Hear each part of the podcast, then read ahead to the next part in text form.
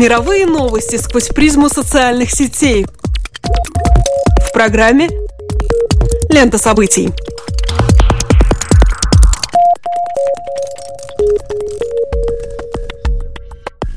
Добрый день, дорогие друзья! Вы слушаете Латвийское радио 4, и меня зовут Алексей Гусев. А меня Роман Шмелев, и в эфире еженедельный дайджест онлайн новостей «Лента событий». Здесь мы бросаем наш субъективный взгляд на происходящее и обсуждаемое в интернете. Социальные сети, Facebook, Twitter – все самое актуальное и интересное в течение следующих 15 минут. В пространстве североамериканского Твиттера сейчас неоднократно повторяется имя режиссера Зака Снайдера, работающего над кинолентой «Бэтмен против Супермена. На заре справедливости», которая выйдет в прокат в следующем году. На этой неделе режиссер опубликовал фотографию актера Джейсона Мамоа в костюме еще одного супергероя, который будет в фильме «Аквамена».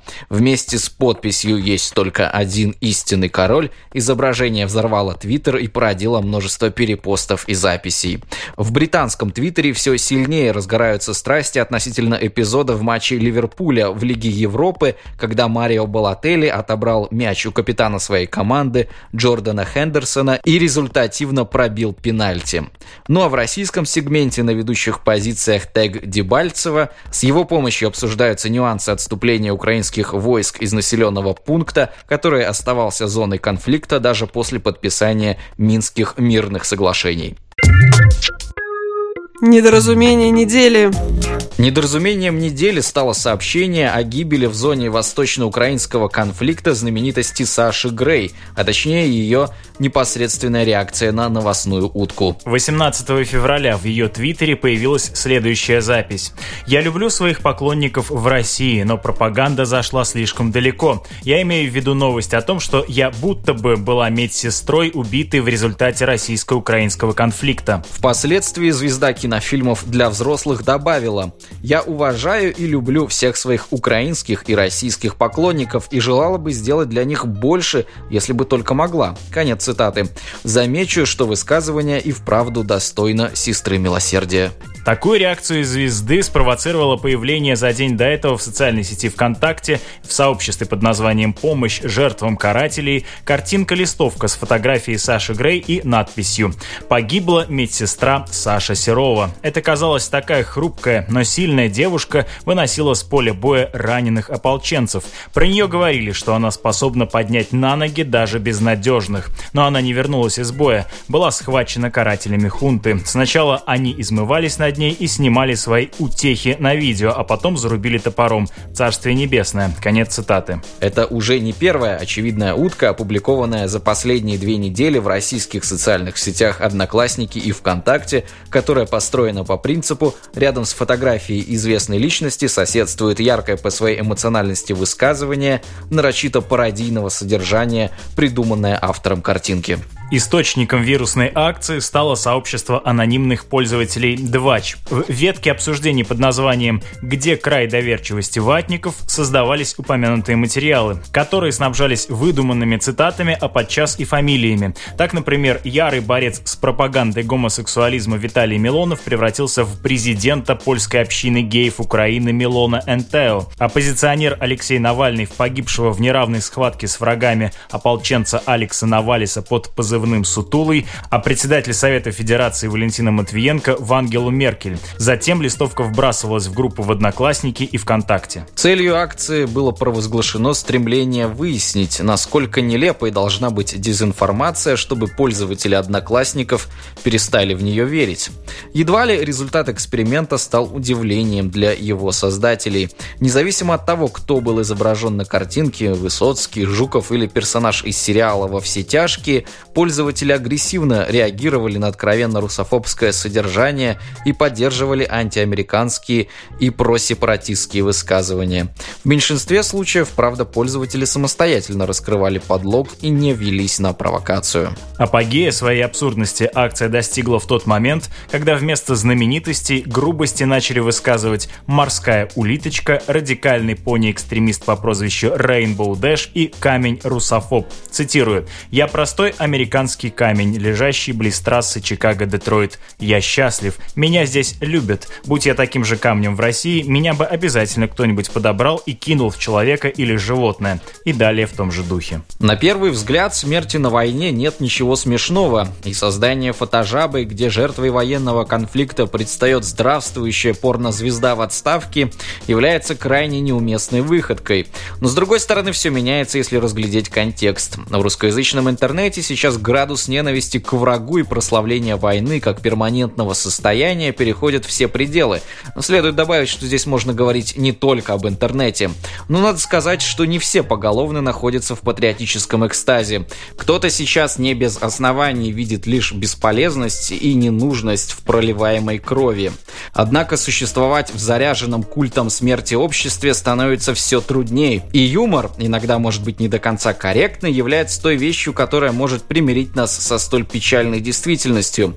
Более того, шутя таким образом, мы можем выразить свое несогласие с агрессивной политикой и показать, что существует альтернативная точка зрения. В конце концов, это была шутка не над участниками конфликта, а над прославляющими военные подвиги на своих онлайн-стенах диванными патриотами. Разница ощутима. Вся эта история наводит на довольно мрачные размышления. Во-первых, вопросы вызывает сама методика проведенного эксперимента. Что пытаются доказать таким образом его авторы? Спровоцировав негативную реакцию и запустив вентилятор, двачеры получили довольно ожидаемые результаты. Однако эксплицировать эти результаты на все российское общество было бы ошибочным, ведь активные пользователи интернета, оставляющие комментарии в сети, составляют лишь десятую часть всех ее посетителей. В этом я вижу некоторую подмену эксперимента, призванного сообщить об обществе нечто новое, желанием довольно скобрезно пошутить. Уровень нетерпимости в интернете действительно выше, чем в реальной повседневности. Но тут я хотел бы сослаться на опубликованное в этом году исследование латвийских ученых, занимавшихся анализом латвийских новостных порталов. Основываясь на их наблюдениях, можно сделать вывод, что авторы агрессивных комментариев не являются типичными латвийцами. Являясь во многих отношениях показательным для антропологического исследования, аудитория, комментирующая фоточки в Одноклассниках, тоже едва ли может стать показателем общего мнения. Интернет сегодня является мощнейшим свободным источником информации, но, как нам известно еще со школьной скамьи от капитана очевидность, вместе со свободой приходит и ответственность. Я говорю об ответственности критически оценивать поступающую информацию. Эта история наглядно демонстрирует кризис критического мышления и невозможность противопоставить пропаганде контрпропаганду. Пользователи не умеют анализировать информацию, а СМИ в борьбе с пропагандой зачастую не применяют иных стратегий, нежели ответная конкретная пропаганда или ущемление свободы слова. К сожалению, необходимо признать, что и актуальное информационное пространство Украины в этом смысле, мягко говоря, далеко от идеального состояния. Если посмотреть шире, то реакция Саши Грей на рассматриваемый повод мало по своей природе отличается от комментаторов-одноклассников, ведь откровенная утка была воспринята ею как пропагандистское заявление. В Твиттере она упоминает о Пушкине, называя его примером того, как поэт, будучи патриотом, при этом может находиться в конфликте конфликте с царем и правительством. Все эти высказывания поверхностны и отражают довольно слабое понимание ситуации. Проблему я вижу в том, что описывая конфликт в терминах «укры-каратели» против ватников колорадов, мы становимся заложниками политических словарей. Мы ведомы в своей оценке происходящих событий. Между тем, это выводит нас на иной непростой вопрос. Как сохранить ясность мышления и создать беспристрастное суждение? Если отдалиться от обсуждений забавных картинок с Сашей Грей и камнем-русофобом, мы натолкнемся на другой камень, но уже камень преткновения философов-эмпириков и феноменологов. Как устроено наше сознание? Предопределяется ли интерпретация поступающей нам информации предыдущим опытом или может от него не зависеть? Иначе говоря, пытаемся ли мы подобрать факты, которые утвердят нас в своей оценке, или можем воспринимать мир ситуационно, анализируя конкретную позицию как феномен? Видео недели. На этой неделе группа Pussy Riot представила видеоклип на новую песню. Перформанс, заснятый на видео и снабженный стильным музыкальным сопровождением, называется «I Can't Breathe». Или, если переводить с английского, «я не могу дышать». Это были последние слова темнокожего американца Эрика Гарнера, задушенного полицейскими при задержании в июле 2014 года. Эта фраза стала главным лозунгом декабрьских протестов в Нью-Йорке, спровоцированных решением суда, который фактически оправдал правоохранителя. Так что теперь Надежда Толоконникова и Мария Алехина после неоднократных антипутинских выступлений, акций в храме Христа Спасителя и двухлетнего заключения переключились на критику полицейского произвола в США.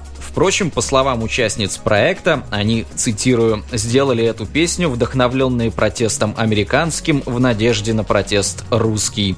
В клипе Толоконникову и Алехину, одетых в форму российского ОМОНа, заживо закапывают в могиле. Следует отметить, что это первая песня на английском языке из выпущенных под брендом группы. Также примечательно то, что сами участницы Pussy Riot не принимали непосредственное участие в записи песни, снявшись только в клипе. Текст написал Матвей Кулаков из московской группы Scofferlane. Он же выступил в роли одного из вокалистов, при этом основную партию вокала исполнила Александра Клокова из группы Jackwood. Ну а монолог от лица Эрика Гарнера зачитал американский музыкант Ричард Хелл, который считается одним из основоположников и идолов панк-культуры. Кроме того, в записи поучаствовал гитарист Yeah Yeah Yeahs Ник Зинер. Так что нет сомнений, что над музыкой работали не просто настоящие профессионалы, но признанные мастера своего дела.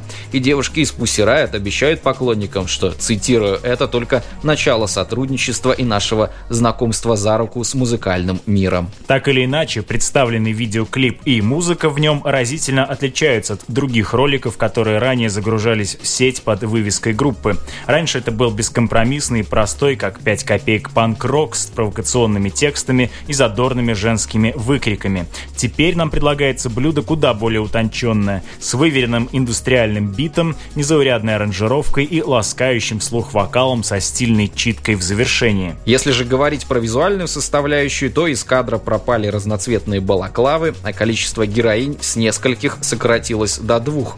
Тех, кому незачем скрываться под анонимностью маски, тех, кто не боится показывать свое лицо, а скорее не считает зазорным привлекать своей известностью лишнее внимание к материалу. Впрочем, все эти перемены не уменьшили потока ненависти, выливающиеся в отношении группы в соцсетях и комментариях на YouTube. Также бодро там продолжаются и спровоцированные девушками политико-социальные дискуссии самого разного уровня, как аргумент аргументации, так и уважения к оппоненту.